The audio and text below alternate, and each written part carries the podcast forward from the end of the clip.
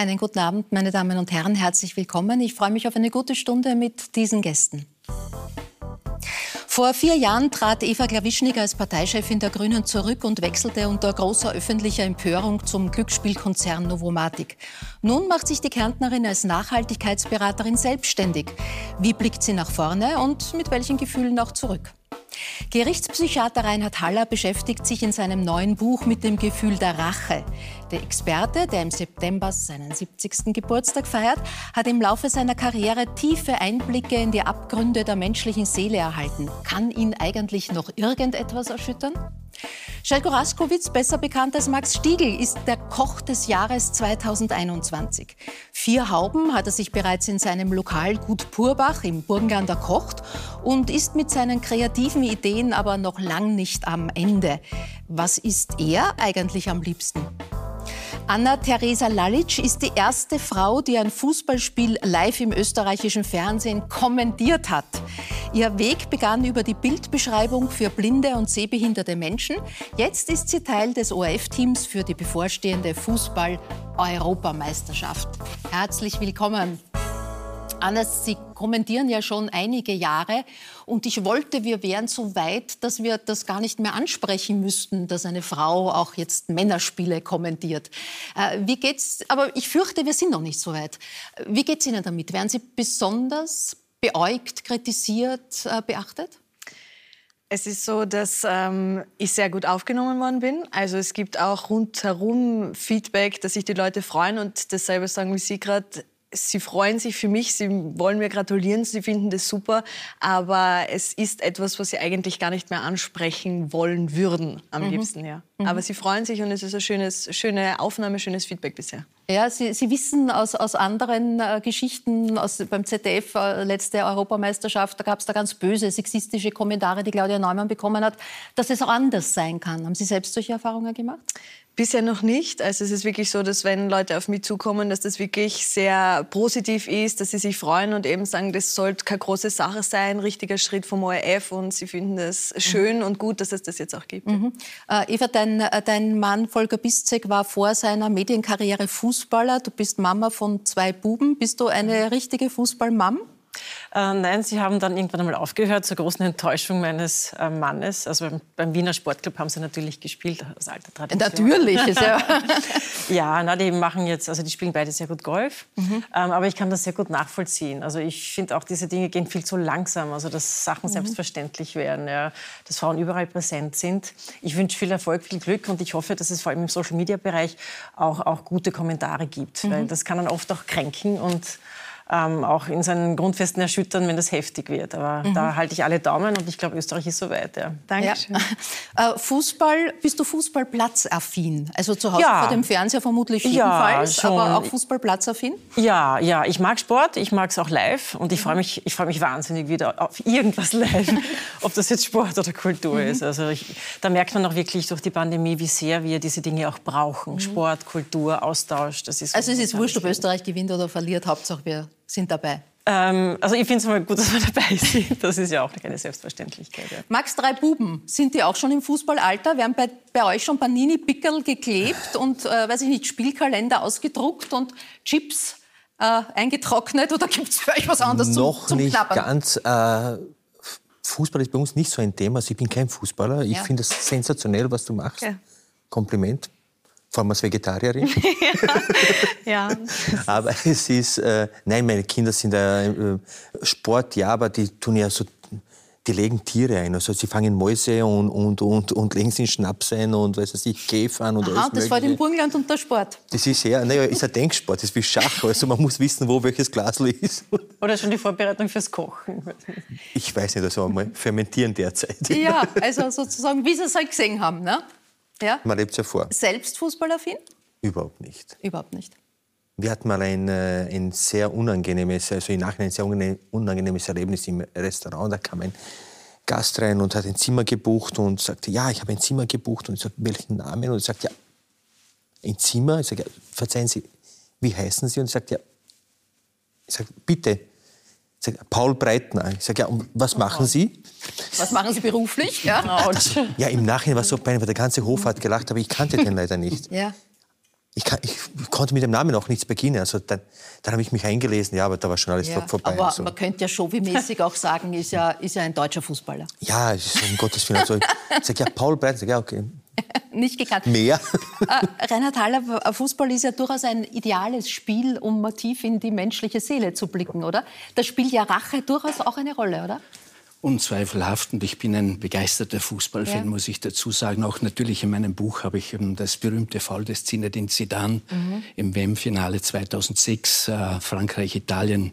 Das ist, denke ich mir, so die klassische Racheaktion, die mhm. sehr sympathisch auch ist, aber trotzdem spielentscheidend war. Also die spielt dort eine große Rolle. Aber ich habe als Psychiater eigentlich noch einen anderen Zugang. Und zwar für mich ist Fußball kultivierter Krieg. Mhm. Also wir müssen äh, in der Weiterentwicklung der Menschheit darauf schauen, dass wir den primitiven Krieg, wie er jetzt leider noch stattfindet, in eine bessere Form, in wirtschaftlichen Wettbewerb, in kulturelle Auseinandersetzungen, aber eben auch in Fußball sozusagen hineinbringen, weil er alle emotionalen Bedürfnisse, die der Krieg sozusagen sonst befriedigt, in uns erfüllen kann. Also es geht wie immer ums große Geld, ums große Geschäft. Ähm, es ist die große Propaganda, wie wir sie jetzt haben vor der Fußball-WM. Es marschieren die Heere auf die Fans, sie tragen Standarten, sie singen Schlachtgesänge. Es kommt dann der Feldherr mit seinen Athleten, mit seinen Gladiatoren. Es wird dann ein taktisches Spiel gemacht. Hinten machen wir den Regeldick. Ich hoffe, ich mische mich jetzt nicht allzu sehr in Sie ein. Über das Mittelfeld rollen wir sie auf. Mhm. Über links täuschen wir einen Angriff vor und von der rechten Seite die tödliche Flagge. Und die Helden werden ja nachher mehr gefeiert als die Sieger des Zweiten Weltkrieges, verdienen auch mehr im Übrigen. Und so kann man sagen, können wir als einfache Zuschauer ja. alle unsere kriegerischen Bedürfnisse sozusagen in einer relativ harmlosen Form rüberbringen. Es gibt zwar auch manchmal Verletzte, ich aber bei weitem sagen, nicht so viel. Klingt, diese Theorie klingt ja fast so, als wäre ein Foul äh, ein wichtiges Ausleben von tiefen Instinkten. Ja, hier kochen halt die Emotionen manchmal über, aber mir ist es lieber, es geschieht dort, als es geschieht äh, sozusagen mit einer Atombombe. Auf den tatsächlichen Schlachtfeldern. Äh, Eva, als du dich vor vier Jahren aus der Politik zurückgezogen hast und dann zur Novomatic gegangen bist, du hast jetzt einige Interviews dazu gegeben in der, in der Rückschau, hast du gesagt, es war Trotz dabei? Ähm, war auch ein Gefühl der Rache dabei? Rache würde ich nicht sagen.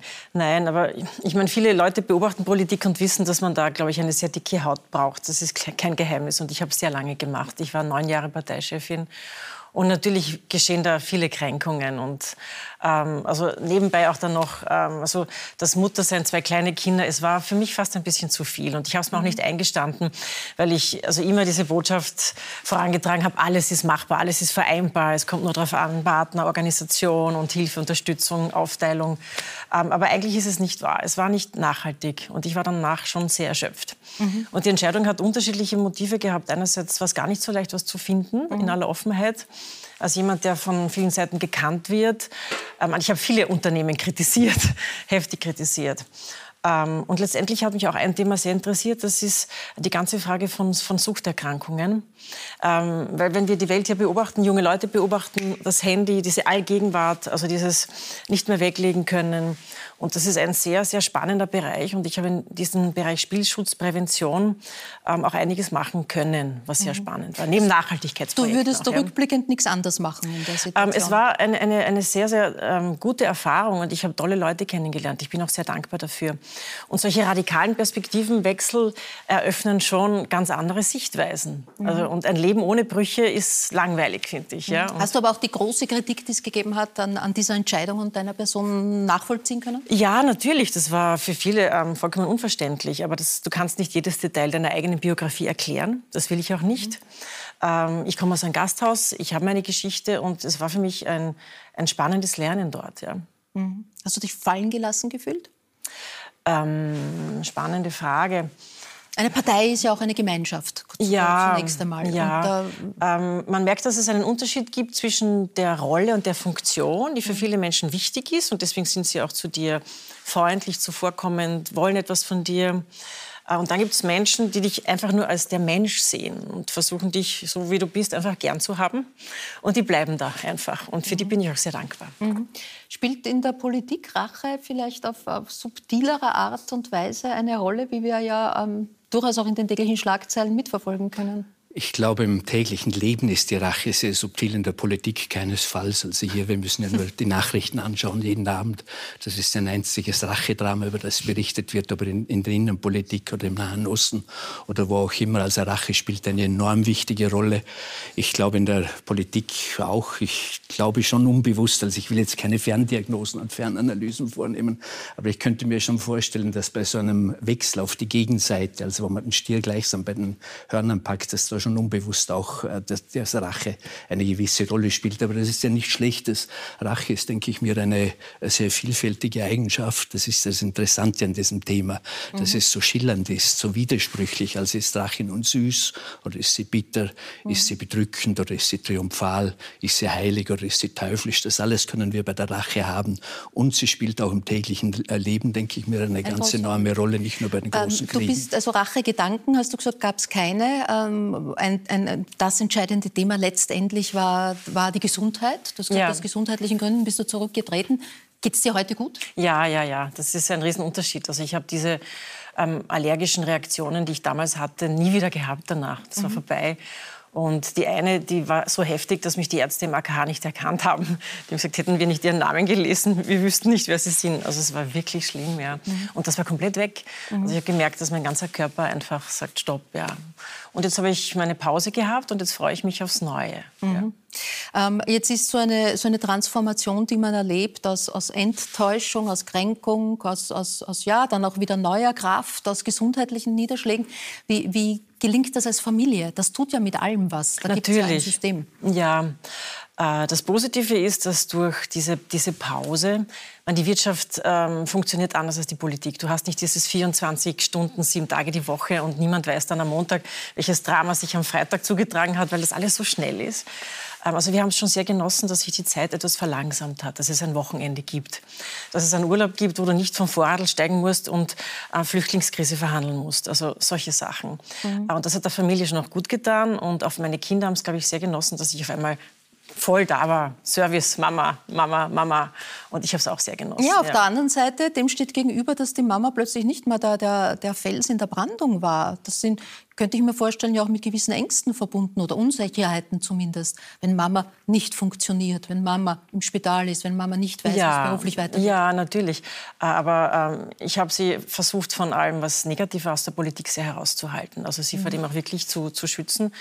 Äh, jetzt kriegen sie es ein bisschen mit, ja. Also mein Sohn schaut heute in der Regie zu, den ja. habe ich heute mitgebracht.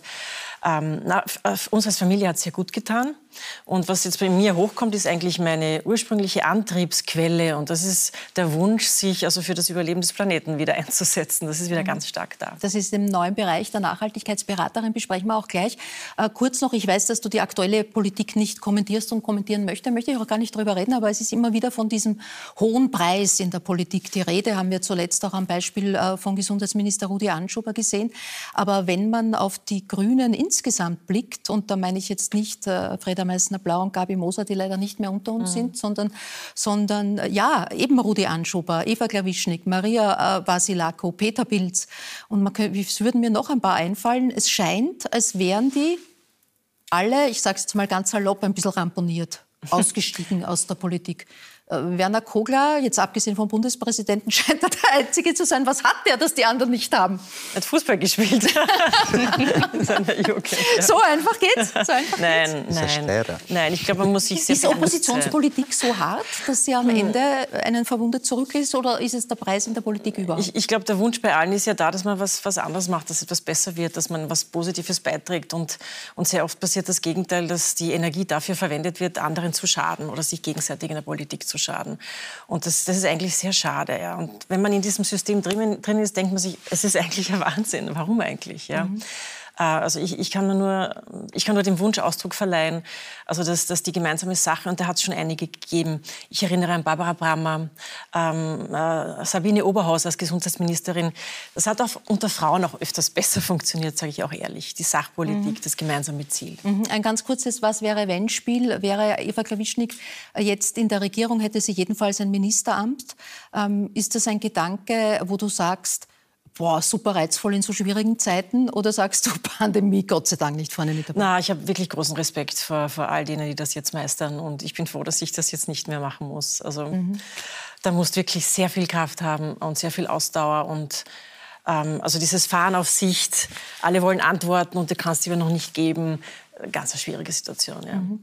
Diese lehrreiche Zeit bei Novomatic ist zu Ende. Jetzt folgt eine Zeit der Selbstständigkeit im Nachhaltigkeitsbereich als, als Beraterin. Mhm. Ähm, ist das nicht auch gerade wieder so ein, ein Bereich, wo wir jetzt schon äh, lange genug um den heißen Brei herumreden? Wir reden jetzt alle schon seit Jahren und Jahrzehnten, dass sich was ändern muss. Und äh, eigentlich äh, ist man da doch als Beraterin die Überbringerin der schlechten Nachricht, nämlich die, dass es sehr einschneidende, weitreichende Maßnahmen braucht gebraucht, um endlich das Thema wirklich anzugehen? Absolut. Es ist in den Hintergrund getreten durch die Corona-Pandemie jedenfalls. Ähm, aber jetzt ist Zeit. Also es muss jetzt etwas passieren. Es muss bis 2050 sowas wie Klimaneutralität hergestellt werden. Sonst haben wir ähnliche wirtschaftliche Auswirkungen wie jetzt durch die Corona-Krise. Also Einbrüche im, also im, im Bruttoinlandsprodukt. Ähm, wenn wir das nicht machen, werden wir mit ähm, großen Krisenszenarien leben lernen müssen. Und jetzt haben wir aber noch eine gewisse Zeit übrig. Und da möchte ich gern helfen, dass wir diese Transformation mhm. schaffen. Ja. Was, was, sagst du dann deinen Kunden und Kundinnen? Es lohnt sich. Jeder, der Kinder hat, weiß, dass sich das lohnt. Man möchte ihnen ja nicht irgendwie einen, äh, eine, eine, Müllhalde hinterlassen. Wir wollen ja eine mhm. schöne, aufgeräumte Welt hinterlassen, im besten Fall. Und das ist auch möglich. Mhm. Aber mit Anstrengungen, mit großen Anstrengungen. Mit großen Anstrengungen. Ja, ja. Also du wirst sozusagen mit charmanten Lächeln die negative Botschaft überbringen. Ja, negativ. Es ist auch eine Hoffnungsbotschaft. Also wir haben mhm. ja was Wunderbares geschenkt bekommen. Ähm, wir haben einen intakten Planeten geschenkt bekommen, auf dem die Menschheit herumgewirtschaftet hat. Und äh, wenn wir jetzt nicht sehr aufpassen, dann wird dieser Planet wirklich sehr schwer krank. Und mhm. dagegen gibt es aber Rezepte. Du hast die Frauensolidarität vorher auch angesprochen. Das ist ja auch ein wichtiges Thema. Du möchtest da auch in Form von Coachings anderen ja, ähm, Frauen, Unternehmerinnen ähm, ja, beistehen im Sinne von äh, Erfahrungen teilen. Eigentlich. Erfahrungen teilen, Stressbewältigung, äh, ja, bis hin zu äh, der digitalen Herausforderung, die ja. es oft bedeutet, die du angesprochen hast. Äh, was kannst du da weitergeben? Was sind die Erfahrungen? Eigentlich Erfahrungen, ähm, wie gehst du mit, mit ganz schwierigen Situationen um? Wie gehst du mit dem Vereinbarkeitsthema um? Wie gehst du ähm, damit um, dich präsentieren zu müssen, mit Nervosität, mit Angst, mit Sorge? Ähm, wie gehst du mit Konflikten mit Männern um zum Beispiel? Mhm. Also das nenne ich ein bisschen so Machiavelli für Frauen, mit, ein, mit mhm. einem kleinen Augenzwinkern. Ähm, es sollte eigentlich ein kleines Kästchen in meinem Beratungssortiment sein, dieses Female Leadership, aber es liegt mir sehr am Herzen. Mhm. Viele können wahnsinnig viel und jetzt nicht bös gemeint, aber manche Männer, wenn es um eine Führungsposition geht, wenn sie in der Fußballmannschaft der Kapitän waren, zeigen sie schon auf. Ja. Und die Frauen muss man immer noch ermutigen. Und wenn mhm. sie dann so 30, 35 werden, kommt dann oft so eine, ah, auf einmal diese Decke und es geht nichts weiter. Und, und da möchte ich gern helfen. Mhm. Ähm, der Satiriker äh, und Kabarettist und, und, gelernter Philosoph Peter Klien war es, glaube ich, der mal die sehr pointierte These formuliert hat. Äh, Herbert Kickel war bekanntlich ein äh, ähm, äh, Schulkollege von ja, dir. Klassenkollege. Und er hat es auf den Punkt gebracht, hättest du damals Herbert Kickel geküsst, hätte es all die Probleme nicht gegeben in der österreichischen Musik, äh, Politik natürlich. Äh, mhm. Wärst du einfach gewesen? Hättest du zum Gamechanger werden können? Das war eine sehr verblüffende Frage. Und er hat vorher zehn Ernste gestellt und du ja. bist dann schon perplex. Ja. Ähm, wir sind in dieselbe Klasse gegangen, ähm, aber ich habe immer gesagt, dieses, äh, also das Kind und der Jugendliche Herbert Kickel äh, verdient vollen Schutz und mhm. da sind wir auch bei den Persönlichkeitsrechten mhm. schon, die mir auch sehr am Herzen liegen. Also, mhm. ähm, und deswegen habe ich da nie etwas darüber erzählt. Keine wir haben Partys auch gefeiert, aber ähm, es, es bleibt unser Jugend. Geheimnis sozusagen. Ja, Jugendgeheimnis. Ja, na, das verdient ähm, was. Reinhard Haller, als, als, als Gerichtspsychiater äh, kennen Sie natürlich diese Situationen von, von, von ja, Bedeutung, von dem Gewordensein, dem eigenen, aber dann immer auch wieder diese Abschnitte, die mit Trennung, die mit Verlust, die mit Traurigkeit, die mit Kränkung äh, sich vollziehen. Ist die Kränkung überhaupt der Kern ähm, sozusagen unseres Zusammenlebens dahin zu schauen, wie kann ich trotz Kränkungen, die uns allen einfach immer und überall passieren im Leben und im Zusammenleben, wie kann ich trotz Kränkung gut leben? Ja, das ist, glaube ich, die zentrale Frage. Bei der Rache geht es in erster Linie immer um die Herstellung der Gerechtigkeit. Ja. Und das Gerechtigkeitsgefühl, das ist das Kränkbarste, das der Mensch hat. In der Politik, das muss man jetzt, um auch einmal etwas Positives zu sagen, spielt äh, letztlich Gerechtigkeit schon eine große Rolle. Soziale Gerechtigkeit, diese Frage wird ja dauernd diskutiert. Aber bei uns selbst beachten wir das viel zu wenig. Und gerade bei jungen Menschen ist dieses Gerechtigkeitsgefühl etwas unglaublich Sensibles. Und wenn dagegen verstoßen wird, dann entstehen Rachebedürfnisse. Und das Zweite ist eben jenes, dass es immer um die Wiederherstellung des Selbstwertes geht. Das heißt, durch die ursprüngliche Schädigung äh, wird mein Ich irritiert, dem innersten Selbst sozusagen. Letztlich äh, psychiatrisch könnte man sagen, dem liegt immer diese Urangst zugrunde, nicht genügend geliebt zu werden, die mhm. gerade bei Männern unglaublich ausgeprägt ist. Und darum, das könnte man jetzt auch eine Brücke zu den Frauenmorden spinnen, äh, denke ich mir, äh, steckt das auch hier oft dahinter, diese Angst vor Liebesentzug, vor Liebesmangel. Und das ist eine Kränkung ersten Ranges. Und die Kränkung ist natürlich ein eigenes Thema. Warum? Weil sie etwas sehr Tabuisiertes ist, etwas scheinbar Kleines, aber individuell unglaublich wichtig sein kann. Also mhm. objektiv sind Kränkungen ein Nichts, subjektiv können sie die Welt bedeuten. Und wir bekennen uns nicht dazu, weil das passt ja nicht in das Bild, vor allem eines Mannes, dass er kränkbar ist, dass er ein Mimöschen ist oder ähnliches. Und dann braut sich innerlich etwas zusammen. Heute bei den jungen mhm. Menschen vor allem verborgen hinter dieser Maske der Coolness. Man sieht nach außen hin immer so dieses äh, Pokerface auf. Man darf ja auch kein Gefühl zeigen, keine Irritierbarkeit. Und das sieht man dann bei den furchtbarsten Racheaktionen, die ich als Gerichtspsychiater auch zum Teil begutachtet habe. Mhm. Das sind die sogenannten Schulamokläufe, bei denen man keine keine andere Erklärung finden kann als jene, dass es gekränkte Wesen sind, die das nach außen nicht zeigen konnten und dann aber jahrelang sozusagen dran herumgrübeln und dann an, die, an den Ort der meisten Kränkungen, das ist in diesem Alter zwangsläufig die Schule, äh, zurückkehren und dort so furchtbare Rache üben. Mhm. Jetzt haben Sie auch die aktuellen Femizide, die äh, leider Schlagzeilen gemacht haben, in den letzten Monaten in Österreich angesprochen und diese Kränkung und Kränkbarkeit vor allem bei Männern. Äh, wie kann man es vorher stoppen? Wie kann man dieses Stopp vorher einziehen? Sie sprechen ja äh, sogar oder schreiben darüber, dass Rachefantasien auszuleben durchaus auch äh, eine wichtige Strategie sein kann.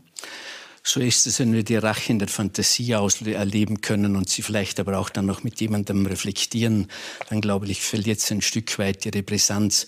Aber ich habe mir geschworen, ich muss jetzt ganz kurz an der Frage vorbei antworten. Ich habe ja. mir geschworen, wenn ich über die Femizide spreche, dann möchte ich in erster Linie etwas sagen. Wir sollten doch auch einmal an die Kinder denken, weil die werden zu Vollweisen. Die verlieren also einerseits ihre Mutter in der Regel, mhm. aber auch ihren Vater äh, durch viele Jahre Haft und so weiter. Und das kommt mir in der ganzen Diskussion Diskussion viel zu kurz, dieser Aspekt. Aber letztlich glaube ich, diese Femizide, die sind ja nicht neu.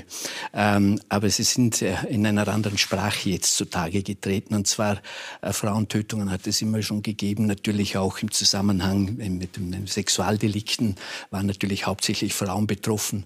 Ähm, auch äh, alte Frauen, die man ausgeraubt hat, mhm. Äh, die waren überzufällig häufig vertreten. Und natürlich bei den sogenannten Affektdelikten, das heißt, man streitet miteinander, ist vielleicht noch ein bisschen bisschen Alkohol enthemmend im Spiel. Ein Wort gibt das nächste, die Emotionen schaukeln sich empor und man greift dann zur Waffe, die immer hier ist. Das ist das Küchenmesser oder eben zu den bloßen äh, Händen. Aber der Täter ist nachher erschüttert, er ist völlig fertig, er ruft die Polizei an, äh, die Rettung, er kann es selbst nicht begreifen, was er tut. Er macht oft noch einen Selbstmordversuch. Mhm. Heute hingegen, seit ungefähr drei Jahren, haben wir ein ganz anderes Bild, nämlich die Tat wird sehr wohl geplant, genau durchdacht, die Waffe wird äh, mitgenommen genommen. Man lauert, man äh, vollführt dann praktisch eine öffentliche Hinrichtung, man muss es so sagen, und ist nachher geradezu noch stolz. Also wenn man mit diesen Tätern spricht, dann haben sie nachher sozusagen diese Haltung, der ist recht geschehen, ich bin durch die Hölle gegangen, ich bin das eigentliche Opfer, ich habe mich eigentlich nur gewehrt. Und hier steckt wiederum das dahinter, was ich vorher gesagt mhm. habe. Männer halten es nicht aus, wenn ihnen Liebesentzug droht. Da reagieren sie unglaublich aggressiv. Und jetzt um die Frage konkret zu beantworten. Ich glaube, man müsste äh, im neuen Männerbild auch einführen können, dass der Mann auch Schwächen zeigen darf, dass er seine Verletzlichkeit zeigen darf, dass er Emotionen, Tränen zeigen darf und ähnliches. Äh, dann würde die ganze Geschichte etwas äh, besser werden und dass Männer vor allem auch lernen, über ihre psychischen Probleme und seien es unter mhm. Anführungszeichen nur Rachegedanken auch zu sprechen. Frauen können das viel besser. Frauen sind auch eher bereit, ja. zum Psychiater, zum Psychotherapeuten ja. zu gehen, aber doch nicht ich, ein starker Mann. Mhm. Wir haben hier zwei Bubeneltern. Äh, merkt ihr, dass Buben, Bubenarbeit heute anders ist und anders sein muss? Jetzt zum Beispiel, wenn du, wenn du in die Schule blickst. Entsteht da, wird da dieses neue Männerbild, von dem die Rede ist, schon noch gefördert und gefordert? Es gibt, glaube ich, schon einige Projekte in diese Richtung. Und ich glaube, es gibt auch wirklich bestimmte Gruppen, für die das sehr notwendig ist. Ähm, also auch diese, ähm, diese Erfahrungen auch zu machen, dass man, wenn man schwach ist, wenn man das auch zeigt, dass das ähm, keine negativen Konsequenzen hat. Im Gegenteil, dass sich dadurch mhm. Dinge auflösen. Also Bubenarbeit halte ich für extrem wichtig und notwendig. Zur Gewaltprävention. Ich hoffe, dass da ja auch jetzt ein paar Vorschläge auch von der Regierung kommen werden, weil es ist absolut notwendig. Es ist mhm. unerträglich. Ja. Ist das bei den Kleinsten auch schon so, Max? Schon, aber ich glaube, das hat auch viel mit der Erziehung und mit der Liebe, mit der, in der Familie, wie es vorgelebt wird, äh, zu tun hat. Also, ja. also ich bin zum Beispiel sehr nah am Wasserbad. Wenn wir oft im Gosshaus Hochzeiten haben, und ich sehe das Brautfeuer, ja, da war ich mit. Da denkt man schon so, ob das schön oder traurig ist, weiß ich nicht. Aber ich, ja. hm. Und die waren auch, keine Ahnung, wegen, wegen, wegen Kleinigkeiten. Und da gibt es wieder Sachen, da will man es halt nicht so zeigen, wie sie es gesagt haben, aber ja. Ich finde, also so richtig, so negativ behaftet ist es irgendwie nicht, dass man als Mann nicht weinen kann. Weil mhm. Schauen Sie eigentlich Krimis? Ja, jetzt seit ich äh, in einem Beruf zumindest in Pension bin, schon manchmal. Mhm. Ähm, ich bin da eigentlich nie so ganz richtig mitgekommen. Meine Frau hat dann immer gesagt, du willst die großen Kriminalfälle lösen und kommst nicht einmal bei so einem einfachen Krimi mit. nicht einmal Columbo. ja, zwischenzeitlich, seit ich begonnen habe, mit einer anderen Brille das Ganze zu betrachten, nämlich ja. mit jener des Drehbuchautors, ja. komme ich sehr rasch drauf, wer der Täter ist. Aber ich äh, sozusagen sonst... Minute? Ablauf. 10? 15? Ja, ja, also sehr, sehr rasch. Ja. Sehr, sehr rasch. Wissen Sie, Sie würden natürlich als Berater, der Sie sicher auch schon waren, für solche äh, Krimis, könnte ich mir vorstellen, zur Verfügung stehen. Äh, Sie werden 70 im September und blicken natürlich auf eine ungeheure Erfahrung zurück. Äh, Gibt es in all den Gesprächen, die Sie da geführt haben mit Straftätern, auch Erfahrungen, auf die Sie gerne verzichten würden?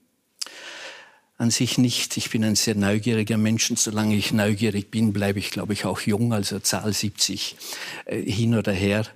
Aber ähm, es ist natürlich tatsächlich so, äh, wenn man ein junger Gutachter ist, das ist wahrscheinlich in jedem Beruf so, und das kommen die Alten mit der Erfahrung daher, dann stellt es einem schon die Haare auf, man reagiert allergisch, das kann man nicht hören. Wenn man dann selbst in dieses Alter kommt, dann greift man also sehr gern darauf zurück.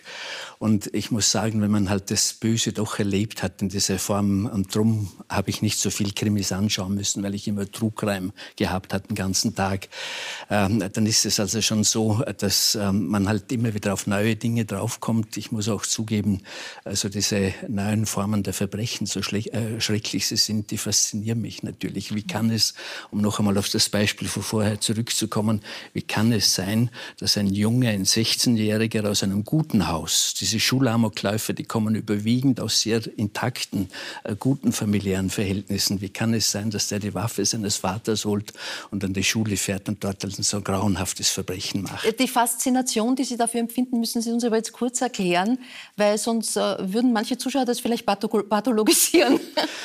Naja, das will ich ja nicht ausschließen. Äh, dass, äh, die Pathologie der Berufswahl ist ja bekannt, dass man sagt, wer also selbst einen Hau hat, der wird also Psychiater mhm. werden und wer selbst kriminell ist, wird Staatsanwalt und wer selbst mhm. blutige Aggressionen hat, wird Metzger oder Zahnarzt oder Chirurg. Also das stimmt. Das will ich bei nicht Zahnarzt, hoffentlich nicht Zahnarzt.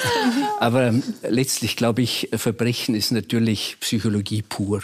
Mhm. Weil hier alle diese Dinge, äh, die letztlich in unserem Leben eine Rolle spielen, Neid, Eifersucht, Hass, Gekränktheit, in einer ganz konzentrierten Form zum Durchbruch kommen. Und ich bin auch immer ähm, von dieser Haltung ausgegangen, je größer das Verbrechen, desto größer der Psychologe, der dahinter ist. Also er hat das nicht gelernt, Jones Reiner, aber der ist uns instinktiv, intuitiv mhm. weit äh, überlegen. Und ich habe immer gesagt, so ein, ein Spruch äh, eines alten Chirurgen, eines berühmten Chirurgen, der gesagt hat, ich operiere mit dem Herz eines Kindes, nicht mit dem Herz eines Löwen. So geht es mir auch immer, wenn ich zu einem Verbrecher komme, mhm. komme ich eher schüchtern, bin eher ein schüchterner Mensch, mhm. aber eher schüchtern sozusagen auf ihn zu, so mit dieser Haltung, wie wird er mich analysieren, was kann ich von ihm lernen. Mhm. Und ähm, dann, glaube ich, äh, begegnet man den Menschen auf Augenhöhe und dann bekommt man auch sehr viel heraus. Gelingt es Ihnen in diesen Situationen, gerade bei einem ersten Kennenlernen in dieser Situation, ganz bei sich und ganz ich zu bleiben? Oder gibt es da schon auch ähm, eine gewisse Maske, die Sie aufsetzen? Da gehört ein gewisses Ritual, ein, ein, ein Schauspiel dazu? Der Gutachter ist natürlich in einer schwierigen Situation, weil auf der einen Seite muss er neutral sein. Ich gehe ja nicht als Psychotherapeut, als Arzt mhm. hin, was die mhm. Untersuchungen oft erwarten und verlangen, sondern ich bin ein Gehilfe des Gerichts, äh, der überhaupt keine Parteilichkeit zeigen darf. Auf der anderen Seite braucht er natürlich, um zu einem Ergebnis zu kommen, Empathie, äh, die er eigentlich nicht haben sollte von seiner Rolle her. Aber sonst wird er niemals an einen Menschen herankommen. Natürlich weiß man, dass die Untersuchten etwas wollen von einem, also dass man möglichsterweise sagt, sie sind zurechnungsunfähig oder sehr eingeschränkt und trotzdem also ganz gute Menschen und nicht gefährlich. Ich sage es jetzt ein mhm. bisschen zynisch. Und diese Gratwanderung zu gehen, die ist zweifelsohne oft nicht einfach. Mhm. Ich versuche, ähm, für mich habe ich einfach ähm, sozusagen das Ganze dadurch, äh, glaube ich, ganz gut hingekriegt, dass ich die wissenschaftliche Brille aufsetze. Also ich probiere das Ganze äh, sozusagen mit, einer, mit einem Forschungsaspekt zu beobachten. Was gibt es denn hier schon wieder? Wie ist es in ähnlichen Fällen? Und dadurch geht es emotional nicht so Wird's tief. auch versachlicht, ja. Also wir haben gelernt, äh, wenn man kriminell ist, wird man Staatsanwalt. Wenn man einen Hau hat, wird man Psychiater. Ich zitiere. Was braucht man, um Koch zu werden? Ich, äh, natürlich denke ich hierauf, dass man sagen würde, man muss irgendwie oral entweder besonders verwöhnt oder besonders frustriert sein. Ich hoffe, dass es Bleiben wir beim ersten, bitte. Aber es ist, es ist glaube ich, tatsächlich so. Ne? Die beste Köchin ist die Mama, oder? Natürlich. Und das sind so Kindheitserinnerungen, mhm. wobei man das immer irgendwie ein bisschen schwierig abzumessen ist. Der Wolfram Siebeck, mhm. unser der Gourmet-Papst, schlechthin, der war bei uns des Öfteren zu Gast und wir haben uns mal über Palatschinken unterhalten. Und ich habe gesagt, ich esse für mein Leben gern Nutella-Palatschinken, weil das erinnert mich an meine Kindheit. Mhm. Und er hat mich zurechtgestoßen, dass das ein Schwachsinn ist, weil diese Theorie kann man nicht aufstellen, weil wenn er an seine Kindheit denkt, dann erinnert er sich an ganz was anderes und keine Palatschinken, dann müsste er in irgendeiner Uniform herumlaufen. Das geht auf keinen Fall. Also die Theorie geht auf keinen Fall. Aber die Mama ist natürlich die beste Köchin. Also und sie ist gelernte Köchin? Ja. Ja. Ja, aber es ist, äh, ich glaube allgemein, also meine Kinder essen am liebsten bei der Oma. Mhm. Da gibt es immer Sonntag Schnitzel, ja, meine auch. Ja, irgendwas Gebackenes, ja. also egal, ob dieser Wildschwein ist, ob dieser Händlerhaxel oder irgendwas anderes ist. Aber ist das für, einen, für den Koch des Jahres eine Kränkung, wenn die Kinder am liebsten bei der Oma essen? Nein, wir haben drei Kinder und das ist eine Erleichterung, wenn die außer Haus sind. So. Nein, aber wenn man Kinder hat, dann wird man, da, da muss man als Koch, also das, was ich koche oder was wir im Team kochen und den Gästen vorsetzen und das, was drei kleine Kinder gerne essen. Also da sind Wörter dazwischen. Pommes frites, Spaghetti, Pizza, Schnitzel. Pommes frites nicht, aber Spaghetti, also... Ich, was soll man sagen? Mit 60 Cent könnte man drei Tage auskommen. Also so ein Kilo Spaghetti und die essen das. Aber die essen natürlich alles gern, ah ja. kosten alles gern. Aber es sind Kinder und mhm. jeder, der mir erzählt, sein Kind isst nur das und das und alles, also da denke ich mir oft, was geht bei uns schief, weil die essen genauso gerne einen Toast wie Muscheln manchmal, mhm. aber das muss von innen kommen, es müsste das kosten. Mhm und es muss ihnen schmecken. Aber ich kann nicht ein Kind irgendwas vorsetzen und sagen, das isst du jetzt. Also mhm. bei uns funktioniert es nicht. Eva, du hast gesagt, dein äh, Sohn Sebastian, der dich heute hierher begleitet hat, interessiert sich Wahnsinnig, für die Kocherei. In welcher Form? Also be bekocht er euch zu Hause? Ja, er probiert alles aus. Er versucht, ähm, Geschmäcker zu unterscheiden. Er liebt vor allem so asiatische Einschläge.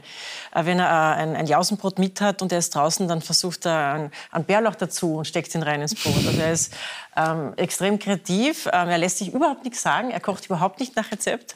Ähm, äh, und, er, und er kostet einfach. Ja? Und, mhm ist extrem kritisch. Aber das ist ja das Schöne. Also ja, meine Jungs kochen auch gern. Alle drei, also das sind drei, sechs und neun. Der große ja, die kochen gerade die Tiere ein, haben wir gehört. Ja, und die, die machen Palatschinken oder machen, keine Ahnung, letztens haben sie so mhm. Mannerschnittensuppe gemacht und irgendwas.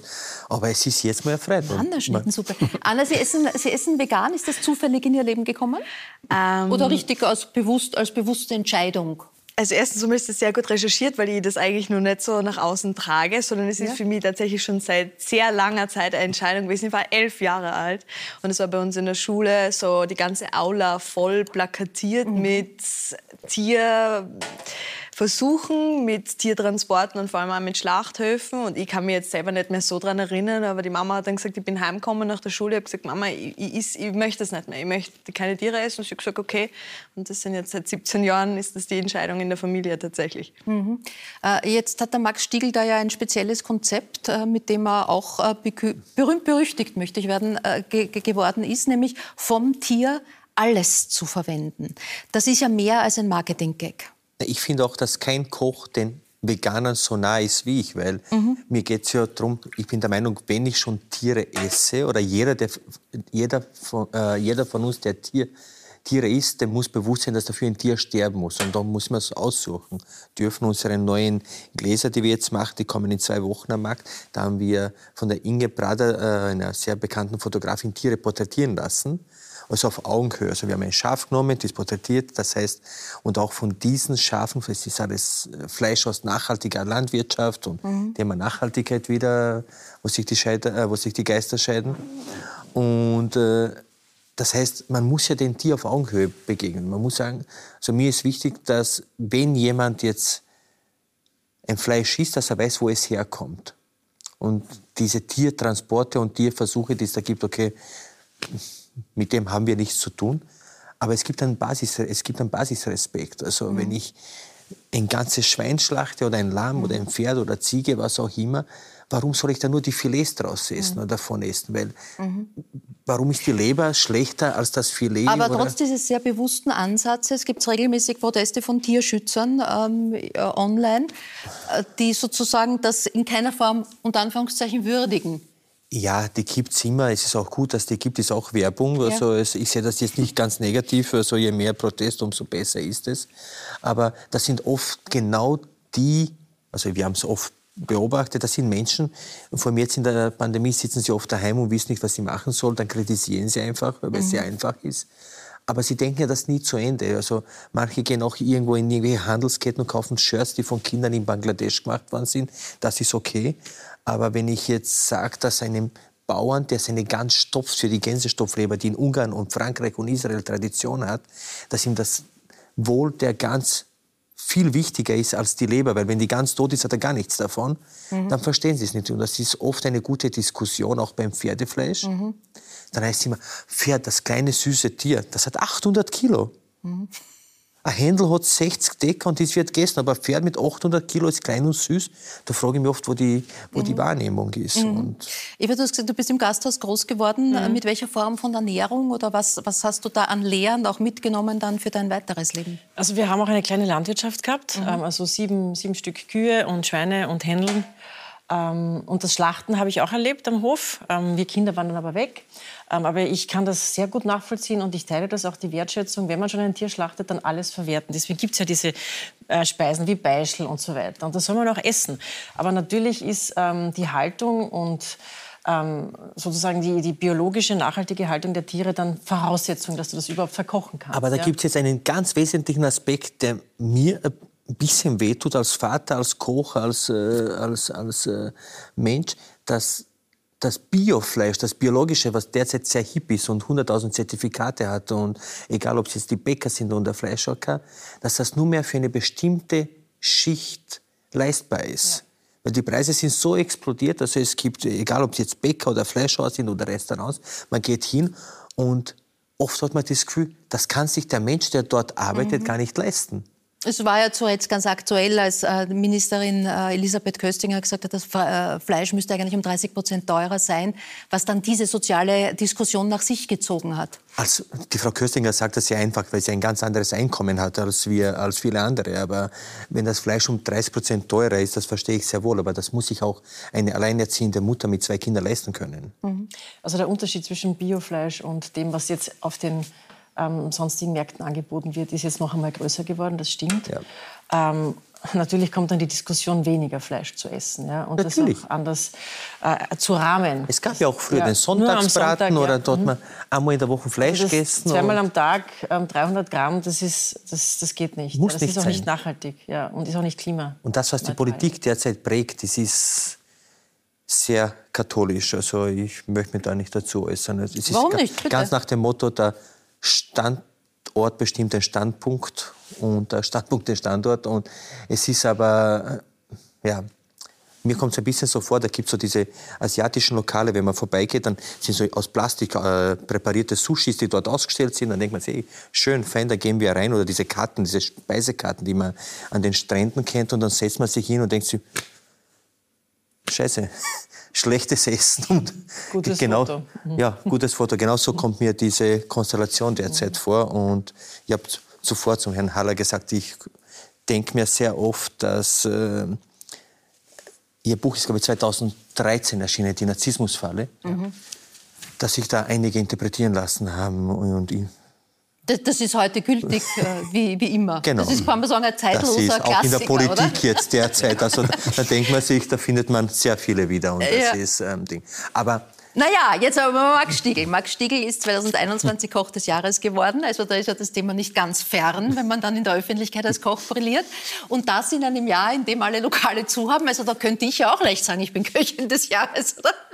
Ich habe noch nichts bei dir gegessen, aber ja. ich komme gern vorbei. Also.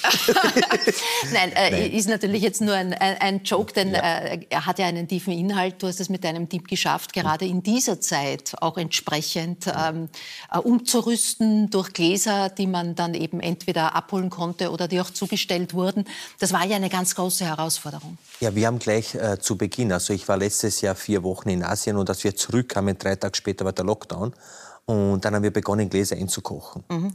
Und da gab es natürlich am Anfang Schwierigkeiten. Wir haben uns informiert, welche äh, äh, rechtlichen Richtlinien da vorgegeben sind, äh, welche Basis da äh, es gegeben hat. Und das hat mir alles irgendwie viel zu lang gedauert. Also haben wir gleich begonnen einzukochen, zu verschicken, zu versenden. Monate später kamen dann die Strafen Mhm. Wir wurden überhäuft mit Strafen, weil Onlinehandel mit Essen natürlich ganz was anderes ist wie Abrufverkauf und, und, und. Mittlerweile weiß ich es, wir haben daraus gelernt, aber Fehler formen Menschen, glaube ich, und ist auch berechtigt. Und, aber es war sehr gut. Es war, wir sind nicht zu Hause geblieben. Wir haben weitergearbeitet, wir haben produziert, wir haben uns in Teams aufgebaut und wir blieben im Gespräch, was auch wichtig ist für einen Wirten, weil dass wir als Wirt einmal mehr Zwangsurlaub als ein Lehrer habe, hätte ich mir nie gedacht. Mhm. Und das war auf einmal irgendwie so ausbalanciert und es war gut. Wir haben die Bauern unterstützt, wir haben die, unsere ganzen Lieferanten, die uns beliefern, weil der Gemüsehändler konnte genauso wenig wie der Fleischhauer da, äh, dafür. Und, und jetzt in der wieder erwachenden Zeit auch für die Gastronomie das größte ja. Problem, Personal zu finden. Personal. Also es ist, wie gesagt, wir würden sofort gerne einen Heurigen aufsperren, aber wir finden irgendwie ganz einfaches, also ganz motiviertes oder Basic-Personal nicht, also mhm. wo man sagt, man braucht Schankaushilfen oder irgendetwas. Vielleicht wird sich das jetzt ergeben, ich weiß mhm. nicht. Also Vielleicht meldet sich wer gesucht sind äh, Typen, die so wie der junge Max Stiegel äh, begonnen haben, der ja schon mehrfach ausgezeichnet ist. Es sind äh, nicht nur der Titel des Koch des Jahres vom Gomillon, es sind vier Hauben mittlerweile. Es war der erste Michelin-Stern, es war der mit 18 der jüngste Küchenchef in Österreich. Ja. Es war ein Sechsjähriger, der mit Familie nach Österreich kam, ähm, mit seinem äh, Geburtsnamen Jelko Raschkowitsch der nur zwei Worte kannte, Semmel und Guten Tag. Ja. Und dann wurde ja. Max Stiegel daraus. Kann man die Geschichte kurz machen? Ach, ist, ja, man kann das Ding. Also nur Mit zum Semmel Aufruf. und Guten Tag kommt man durch? Naja, guten Morgen kam dann dazu und Brot. Aber nur ganz kurz zu dem äh, Aufruf. Ich stelle gern Persönlichkeiten ein, mhm. Typen mit Ecken und Kanten, weil Personal von der Stange ist immer, oder Mensch von der Stange ist immer sehr schwierig. Also ich sage immer, das ist wie Ikea. Also mhm. Ich liebe Typen, das, müssen auch, das muss auch kein gelehrtes Personal sein. Das können Eva, falls du Zeit hast. Ja, dann kann man tageweise aushelfen. Sehr gerne. Also, kannst du was dazu verdienen? du, wirst als Tochter, glaube ich, bringt ja, da die, beste, auch, die besten Qualitäten Kärntnerin mit. noch dazu. Ja, aber ich habe dann, äh, ich, meine Mutter ist Köchin und äh, Kochen wurde mir irgendwie in die Wiege gelegt. Also wir haben als, als Kind hat, äh, gerne gekocht und ich komme aus einfachsten Verhältnissen und habe eine Kochlehre absolviert in Golling in Salzburg. Und ja, so begann es dann. Und ja, irgendwann einmal, es ist immer mehr und mehr geworden, das hat mich interessiert. Und warum aber, wurde der Künstlername Max Stiegel draus? Das hat sich ergeben, mehr oder weniger. Also das kann ich eigentlich, da gibt es ja viele Theorien, die so kursieren. Es gibt auch äh, Wikipedia-Einträge dazu, die aber alle nicht stimmen, dass mein erster Chef, wo ich gelernt habe, also in Golling, der Herr Abfalter, also Max hat mir zu mir immer gesagt, und er hat immer gesagt, Maxel, Maxel, Maxel. Und dann ist irgendwann mal die Stiegel kam dazu. Und Wegen am Bier angeblich. Aber ich trinke keinen Alkohol, also das wird oft erzählt, aber ich, stimmt nicht. Aber eine schöne Theorie, also auch eine ja. schöne. Es gibt viele Theorien, ich belasse es oft gern so. Es stand auch einmal in der Tageszeitung Österreich, dass ich zu den Top-Partien des Landes gehöre als Erbe der Stiegelbrauerei. dachte ich mir, okay. Ja. Gute Info. Ja. Gut, ja. Ich wusste es nicht, aber... Ich weiß natürlich auch nicht, ob dieses Zitat jetzt stimmt von dir, dass äh, pro Haube ein Kind Jetzt ist es die vierte Haube. Ja. Was, wann, wann ist es soweit? Ja, also wir sind im Training und ja, das war ein bisschen eine voreilige, äh, eine voreilige Entscheidung, aber ich wollte immer fünf Kinder haben und bei dem bleibe ich und es dann musst du besser und weiter kochen. Ja, ja daran wird es wenn scheitern. Ja, aber fünf Kinder wäre so schön. Also wir haben so einen ähnlichen Tisch daheim und da passen sieben Personen perfekt hin. Und das wäre schön, so ein voller Tisch. Und ich denke mal, ob ich für vier, fünf oder sechs koche, ist schon egal. Mhm. Gut, also Max Stiegel ist im Training. Anna-Theresa, die österreichische Fußballnationalmannschaft hoffentlich auch. Ja. Äh, denn, es, äh, denn es geht jetzt los mit der Fußball-EM, die, die größte Bühne für Sie bis jetzt. Äh, müsst ihr, die vor und hinter der Kamera daran arbeiten, auch äh, trainieren im Sinne von vorbereiten? Ja, auf alle Fälle. Also es ist natürlich für jeden individuell, wie er sich vorbereitet, was er macht, wie er sich das anschaut. Das ist typabhängig, aber für mich ist es allein schon einfach Interesse. Also es ist jetzt für mich ja nicht nur Job, sondern ich bin ja durch das Interesse eigentlich zu dem Job kommen. Und mich interessiert das wahnsinnig, vor allem auch bei uns in Österreich, wenn ich jetzt da vergleiche, bei der zweiten Liga oder im Frauenfußball, da wo ich ja dann eigentlich hier angefangen habe. Das sind so unglaubliche Geschichten, dass irgendwer eben eine Mama ist oder eben da nur eine Zusatzausbildung macht oder einfach einen anderen Job machen muss, auch in der zweiten Liga, die Männer in Österreich teilweise, dass sie sich das überhaupt leisten können. Und solche Geschichten sind natürlich super spannend und auch auch in einer Fußballnationalmannschaft, wo die herkommen, welche Verhältnisse, wie sie sie überhaupt dort ja, hingebracht haben, ihre Geschichten zu dem Fußball. Also ich finde das halt wahnsinnig interessant. Und das die Geschichten dazu. erzählen, die Euphorie geht so weit, dass Sie selbst vereinsmäßig beginnen wollen, habe ich gehört? ja, also ich habe ein paar Freundinnen in, in Graz, die dort auch wohnen, wo, wo ich wohne oder dort spielen und die Überlegung ist jetzt da. Also ich laufe halt wahnsinnig gern und ich habe mit mir schon ein paar Mal jetzt das Bandel gerissen. Und deshalb halte ich immer so ein bisschen Abstand davor noch, weil ich Angst gehabt habe, dass ich mir dann noch mal was tue, weil ich mich ja erkenne und so irgendwie ehrgeizig bin und dann natürlich das Team voll unterstützen möchte. Aber vielleicht äh, haut es hin. Es wäre mhm. schön. Mhm. Spielt Volker eigentlich noch? Gott sei Dank nicht, weil wenn ihr das grisene Bandel her... ja, nein, es gibt, Woche es gibt nichts Härteres ja. als Hobbyfußballmatches. Schlimm, schlimm. Vor allem die Journalistenkicks sind die allerschlimmsten. Ja. Eine Woche nach der Geburt meines ersten Sohnes, unseres ersten Sohnes, ist er zu so einem sogenannten Journalistenkick gegangen und kam also mit einem komplett zertrümmerten irgendwas zurück und lag dann mit Liegegips Wochen und Krücken und ich mit dem Neugeborenen. Boah. das haben wir braucht, ja. Also, äh, apropos Laufen, also ich meine, dass da die Bandeln reißen, kann ich mir schon vorstellen, weil sie laufen jetzt nicht irgendwie irgendwie, so wie ich in Schönbrunn, also in der Ebene, mhm. sondern der Schöckel hat es ihnen angetan. Also der Berglauf, warum bitte bergauf? Also ich schaffe gerade mal oder gerade mal nicht, je nach Form auf die Gloriette hinaufzukommen. Äh, ja, ich muss sagen, die Bänder habe ich immer gerissen, eher in der Stadt beim Bergauf, also beim Grad ausgehen. Das war eher Botschaft und ungeschickt, das muss ich dazu sagen. Also eh der Klassiker. Ja. ja. Äh, aber so wie Sie das vorher gesagt haben, eben diesen Ausgleich finden und so eben runterkommen, man braucht etwas, was nochmal die Energie gibt und spendet. Und ich bin sehr froh. Also ich finde es immer wahnsinnig beeindruckend, solche Geschichten, die man hört. Der Weg dorthin, warum dann die Menschen sagen, ich brauche jetzt was. Ob das jetzt das Kochen ist, ob man ein anderes Hobby findet, ob man Bücher schreibt, was immer das ist, finde ich immer so wahnsinnig beeindruckend warum man oft erst zu diesem Punkt hinkommt, ist ja dann nicht oft die einfachste oder die schönste Geschichte. Und ich bin einfach sehr froh, dass ich für mich das entdeckt habe. Dieses Berglaufen, das war, ich habe das einfach braucht in einem Punkt in meinem Leben. Und da hat mir dann einfach einmal ein Bekannter mitgenommen und hat gesagt, ich sehe in dir so ein Feuer, du brennst, gehen wir auf den Berg laufen. Und ich habe mir gedacht, okay, ich habe es noch nie gesehen, aber dann gehen wir halt auf den Berg laufen, schauen, ob das Feuer kommt.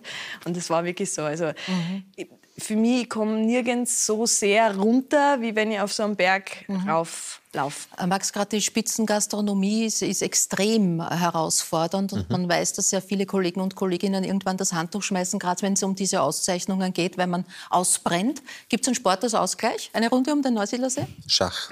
Schach? Schach. Ich bin nicht so, der, ich, ich sollte viel mehr Sport machen. Ja. Aber ich, ich nehme das auch nicht so, so, so, so sehr sportlich, auch das Kochen. Also viele Kollegen sind ja sehr bedacht, jeder Gast könnte ein Tester sein und sind unter Spannung. Ich sehe das sehr entspannt immer, wenn man mhm. denkt, Fehler passieren überall und ob wir jetzt drei oder vier haben oder 90 oder 95 Punkte, ist mir persönlich in Wirklichkeit mhm. wurscht. Guter Zugang. Also, äh, Anna Theresa hat äh, im Fernsehen begonnen in der sogenannten Audiodeskription, das heißt für blinde und sehbehinderte Menschen äh, Sportereignisse, aber auch andere Fernsehsendungen zu beschreiben. Beschreiben ist ja was anderes als kommentieren, oder? Ja, es geht darum, also wenn wir beim Fußball bleiben, ist es fast wie eine Radioshow. Also man kommentiert wirklich von der ersten Minute bis zum Schluss durch. Deshalb sind wir dann meistens auch zu zweit, damit der andere mhm. dann einmal ein bisschen eine Pause hat. Und es geht wirklich total darum, äh, Orthographie und der Geografie des Balls herzustellen. Also man sollte immer wissen, wo der Ball ist, aber wir erzählen auch, welches Wetter ist, welche Dressenform haben sie an, wie hupft gerade der Trainer auf der Bank auf und ab oder was tut der. Also es geht darum, so richtig rundherum dieses Bild zu schaffen und damit die Leute immer wissen, wo ist der mhm. Ball, wie ist das Tor passiert. Und ich, hab, ich kann mich erinnern an eine Begegnung mit ähm, einem Blinden, einem Hörer, der dabei war. Da muss ich auch sagen, das ist ganz spannend. Ich habe mit denen einmal gesprochen und sie haben gesagt, du musst nicht immer Hörer sa sagen, wir sind Zuschauer. Und wenn ich mich von einem Freund verabschiede, dann sage ich auch, auf Wiedersehen, wir sehen uns dann. Und das habe ich so spannend gefunden. Und der hat gesagt, das Schönste ist, wenn ihr uns das Spiel so beschreibt, dass ich am nächsten Tag mit einem Arbeitskollegen darüber diskutieren kann und ihm sagen kann, pass auf, aber ich sag dir, es war kein Elfmeter. Und das war für mich, das war einer der schönsten Erlebnisse wirklich, dass einer gesagt hat, mhm. danke oder dank dir, so wie du es mir gestern beschrieben hast, habe ich ihn davon überzeugen können, es war kein Elfmeter. Ja, wir sehen ganz kurz zwei Ausschnitte. Das erste ist mhm. Anna äh, Theresa Lalic als Kommentatorin eines mhm. Spiels. Ähm, und der zweite Ausschnitt zeigt, vor allem wenn man, wenn man Bezug nimmt auf den äh, Herrn, der da gerade am Boden liegt, äh, ein beschreibender Zugang. Trotzdem, die Chancenauswertung bei den Innsbruckern bleibt das Manko. Ja, sie führen mit 1 zu 0, aber es könnte vor allem aus der ersten Hälfte deutlicher sein und da ist es 2 zu 0. Seissen macht das Tor. Ullmann Hofmann kommt auch mit. Alles jetzt eigentlich da, aber jetzt geht das schnelle Umschaltspiel. Bezos ist dran. Bezos ja, wird gelegt von Yusuf Demir. Gelbe Karte. Klar, und da liegt er wie am Strand in der Sonne. Hände hinter den Kopf. Ein Bein aufgestellt, angewinkelt, das andere ausgestreckt. Roman Bezos genießt es anscheinend am Rasen im eigenen Stadion zu liegen, während im Yusuf Demir die gelbe Karte erhält. Also da geht es dann manchmal durch mit einem, ne? In, in, ja. der, in, der, Wahl der Bilder. Auch das, sehr gut recherchiert. Ich kann mir an das gar nicht mehr so erinnern, aber das passiert dann, ja. Also es ist irgendwo ja auch der Anspruch, dass... Äh, dass die Leute eben wissen, was da passiert. Und dann denke ich mir manchmal, okay, das beschreibt es jetzt wohl am besten, ihm zu sagen, dass der da wie am Strand liegt. Aber wie gelingt das Umschalten? Also ich stelle mir vor, wenn man gewohnt ist und gelernt hat, dann irgendwann mal das, was man da sieht, zu beschreiben. Ist man da nicht in ständiger Gefahr, als Kommentatorin dann ständig zu viel zu quatschen? Ähm, das war vielleicht am Anfang, dass man sich das ein bisschen abgewöhnen hat müssen, weil ich da eben aus diesem Mindset rauskommen habe müssen, das ist ja eh klar, die sehen, es ist jetzt die linke Ecke. Nur wenn es halt die siebte linke Ecke ist, dann kann ich es einmal sagen. Aber im Prinzip, das pendelt sie dann ein und es sind wirklich zwei verschiedene Dinge. Also das ist mir total bewusst. Einmal mache ich das, einmal mache ich das. Also das sind wirklich. Ja, genau. Und eben auch für andere große Fernsehshows, wie zum Beispiel Dancing Stars, mhm. äh, dass das da das Beschreibende ist, das merkt man total deutlich. Ja, jetzt drehen sie sich nach vorne. Sie dreht sich bei ihm ein, er lässt sie fast fallen, fängt sie dann aber noch auf. Dann drehen sie jetzt mit den Hüften, gehen nach vorne. Er hat schwarz-weiße Schuhe an, klemmt seine Finger in den Hosenträger ein. Sie machen einen Kreis, treffen sich in der Mitte des Parketts wieder und schwingen die Hüften. Sie dreht sich ein, er lässt sie wieder fallen, hebt sie dann wieder auf. Beide mit kleinen Step-Bewegungen zur Seite. Jetzt hupft er in den Gatsch. Und natürlich Andi Ogris. Wenn schon Fußball, dann echt Fußball. Aber das klingt schon fast nach Stress. Also da muss man dauernd bei jeder kleinsten Bewegung äh, dranbleiben, das beschreiben. Schwierig. Das, was am Anfang sicher zum Reinkommen, ich habe ja recht früh mit dem begonnen, war, ist, dass man eine Reizüberflutung erlebt. Mhm alles, was man sieht, man möchte alles sagen. Man möchte nichts ungesagt lassen, damit mhm. jeder wirklich so dieses runde Ereignis hat. Ne? Weil jeder Zuschauer ja auch was anderes sieht, was anderes wahrnimmt. Mhm. Und das dann so ein bisschen zu lernen und zu sagen, okay, ich kann mich entspannen, ich versuche ein rundes Bild zu zeichnen und das wird dann genügen und das wird dann hoffentlich zur Zufriedenheit sein mit dem muss man sich dann irgendwann arrangieren. Auf dem äh, Lebensweg der Lebensschätze und Erfahrungen liegt auch ähm, die Musikkarriere, die eigentlich mhm. im Raum stand. Die Gitarrenlehrerin hat Ihnen sogar Starpotenzial attestiert. Ja, ich bin ins Musikgymnasium gegangen und da habe ich dann irgendwann ans Konservatorium gewechselt oder es wurde mir angeraten, weil wir in Musik bzw. Gitarre auch maturieren mussten. Und sie hat mir dann irgendwann einmal gefragt, pass auf, jetzt sind wir so an einem Scheidepunkt ich kann dich zu, es fällt mir schwer, das selbst zu sagen, aber ich kann dich zu einem Star machen, ich kann aus dir Potenzial rausholen, aber dann hast du halt keine Zeit, dann hast du halt kein Leben mehr. Und dann habe ich gesagt, gut, ich hätte aber gerne lieber Zeit und ein bisschen erleben. Äh, die Eva Klawischnik hat diese Erfahrung auch gemacht. Also ja. viele, aber auch die der Musik. In jungen Jahren. Gelati war schon ein Hit. Ne? Ja, Nummer 10, aber nicht echt. Naja, ja, Nummer 10, das geht schon, das gilt schon, das gilt schon. Äh, ein ganz kurzes Was wäre, wenn Spiel. Was, was wäre, wenn es die Musikkarriere, äh, egal jetzt in welcher Preisklasse geworden wäre? Ja, wäre wär schon auch wahnsinnig toll gewesen. Meine Schwester ist Musikerin, meine Mutter ist jetzt noch mit, mit 77 Kirchenorganistin ja. und schwerst beschäftigt. Es ist ein, ein großartiges, wunderschönes Geschenk, wenn man Musikalität hat. Und man lebt es ja trotzdem. Also man kann wunderbar schön zuhören, man kann das genießen, man kann selber immer wieder spielen. Also das ist schon... Auch aktiv noch jetzt? Also gibt's ich übe immer wieder, ja, ja, ja. ja, ja, natürlich, ja. ja. Ähm, Volker singt, der Große hat jetzt eine E-Gitarre geschenkt, kriegt der Kleine also spielt Schlagzeug. eine Band, also fast. Fußballmannschaft ist sich nicht ausgegangen gegangen, aber Ben sechs geworden. Zusammen, zusammen jetzt. Okay, genau. Na, auch noch, auch noch knapp. Wenn wir gerade einen Dancing Stars Aus, äh, Ausschnitt gesehen haben, was für dich? Ich habe sehr musikalische Hände, aber vollkommen unmusikalisch. Ist nicht so weit untergegangen. Ja, die Fußball-EM steht vor der Tür. Was, was, was wird? Von Österreich aus? Ja. ja. patriotisch muss ich natürlich sagen, bis ganz nach vor ins Finale. Oder wir haben kurz darüber vorgesprochen. Ja. Man muss das fast sagen, ja. ja. Warum ist es denn für uns, ich habe das eingangs erwähnt, dass es ja leider noch nicht normal ist, also noch nicht normal, noch nicht üblich, normal ist es natürlich, äh, dass Frauen, ähm, auch Männer, äh, Fußballspiele kommentieren.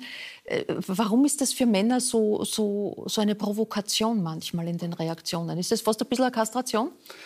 Ich könnte mir das schon auch vorstellen, aber ich denke, weil einfach äh, Fußball halt eine letztlich kriegerische Auseinandersetzung mhm. ist und das assoziiert man natürlich mehr mit Männern. Die Männer sind Ihnen. die aggressiveren, ja. sind die böseren. Aber ich denke, ähm, bei dem Ausschnitt, den wir jetzt gesehen haben, und ich habe es natürlich auch schon oft ähm, erlebt, aber das Entscheidende ist meines Erachtens diese Mischung zwischen Emotionalität und Sachlichkeit. Also man muss sozusagen den Weg finden, um jetzt mhm. vielleicht äh, Verstorbene zu nennen, um niemanden zu beleidigen, zwischen Kurt Jeschko und Edi Finger. Mhm. Und hier also sozusagen die richtige Gratwanderung zu treffen. Als Psychiater würde ich sagen, dass man das rechte Hirn und das linke Hirn ja. sozusagen richtig zusammenbringt. Wobei, das scheint mir hervorragend gelungen. Wobei das ja nicht nur eine Frage des Handwerks und der Persönlichkeit ist, sondern auch Moden unterliegt. Also ich hatte den Eindruck, dass das Mehrsprechen ja auch sozusagen eine Hochzeit hatte, die in war, und dann kam irgendwie die Zeit, wo es geheißen hat, weniger reden.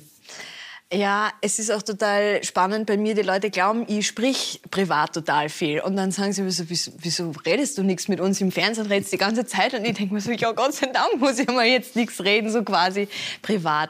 Also ich finde, es ist ähm, total Typsache. Ich habe ja auch Kollegen, die, die reden total viel. Und dann gibt es wieder Kollegen, wo einfach mal länger Pause ist. Das ist Typsache. Sie führen halt wahrscheinlich den Dialog nach innen, wie Sie es auf Ihrem Berg touren und auf Ihren ja.